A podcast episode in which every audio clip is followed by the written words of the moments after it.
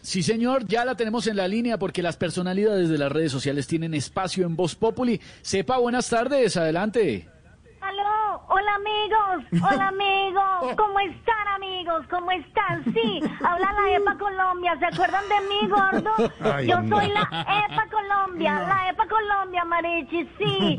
Claro que como mis detractores dicen que tengo cara de mutación de virus, ahora me dicen que la C, C, Sepa Colombia, C, C, C, Sepa Colombia. ¿Qué es eso? Tan chistosos, Marichis, tan chistosos. Bueno, sepa, ¿a qué debemos el honor de su llamada entonces?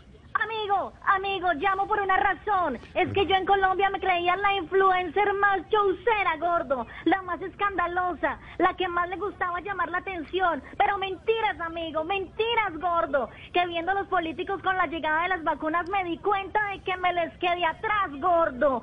Amigo, amigo, amigo, ¿me oyes? ¿Me oyes, amigo? Claro, claro, sepa. Sí. Por favor, quiero que me den el teléfono de algunos alcaldes para que me den consejitos de cómo montar un escándalo mediático de esos, gordo. A ver si se le miden a ir a romperle los vidrios al Transmi conmigo o alguna cosa. Uy, no. No, no.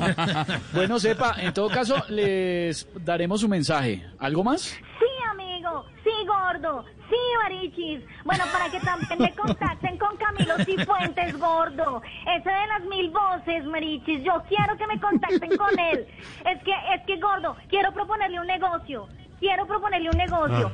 Díganle, por favor, que se mande a quitar los implantes de pelo lacio y que se ponga unos crespos para volverlo imagen de mis queratinas, Marichis.